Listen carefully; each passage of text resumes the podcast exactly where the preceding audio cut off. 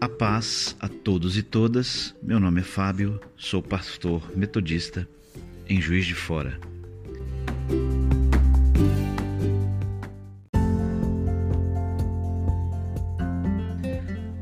A reflexão de hoje é sobre uma parábola contada por Jesus.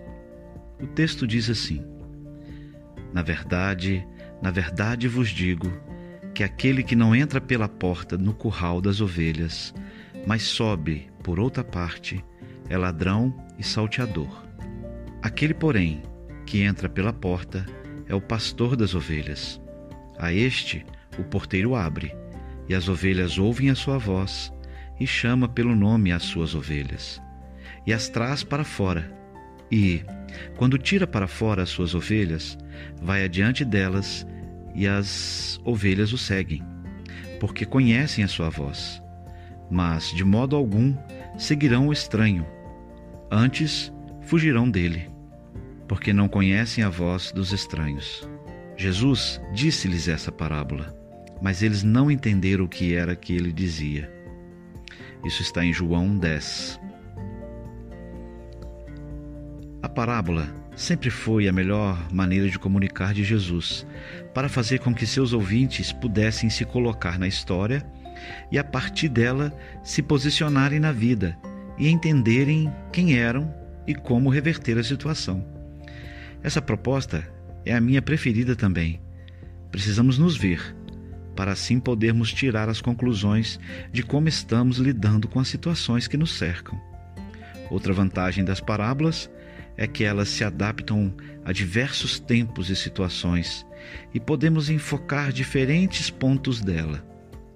Para nossa reflexão, gostaria que observássemos a ênfase da história na palavra voz e na palavra ouvir e como elas são usadas. O texto expõe um modo de como o ser humano age e de como é. Somos influenciados por chamados e vozes.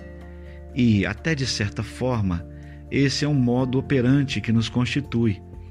E podemos, devido a isso, sermos levados a erros com propostas que nos afastam da vida plena. O texto afirma que aqueles que não entram pela porta são ladrões e salteadores. Não tem compromisso com a vida das ovelhas e não há possibilidade do porteiro abrir a porta para que eles entrem, pois não são verdadeiros pastores das ovelhas. E assim, eles pulam o muro. Observe como temos que lidar com esses tipos de pessoas em nossa vida, que sem passarem pela porta, sem pedir ou se apresentarem, sem nenhum compromisso com nossas identidades, tentam de várias maneiras nos induzir a irmos de encontro a projetos que nada têm a ver com a nossa proposta. E muitos, quando dão conta, já estão completamente arrasados e o pior, sozinhos. Mas o texto afirma que aqueles que quiserem ser ovelhas do pastor legítimo, aquele que realmente está disposto a dar a vida para que as ovelhas encontrem pastagens e água, precisam aprender a reconhecer a voz de quem o chama.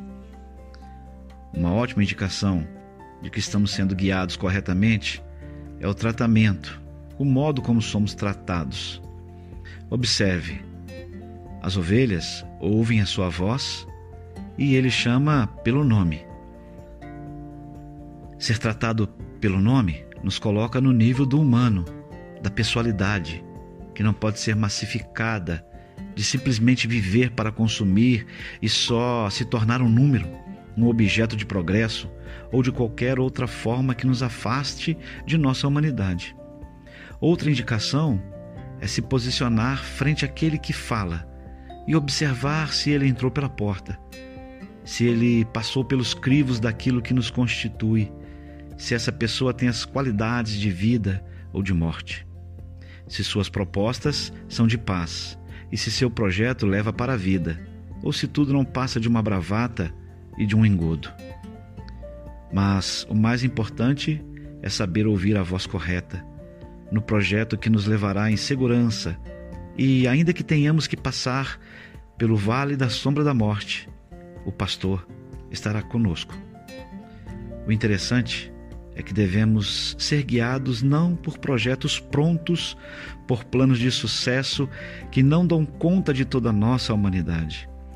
Não devemos ser levados por modelos que parecem ter as soluções e que garantem o sucesso logo na proposta inicial. A vida deve ser conduzida pela voz daquele que propõe estar conosco todos os momentos, bons e ruins, e que se dispõe à pessoalidade e saber que Ele é pastor de todos e não podemos infligir mal a outros para termos sucesso. Assim, não importa muito o plano, a certeza de onde vamos chegar, pois somos guiados não por mercenários, mas por aquele que pode nos encaminhar para a plenitude.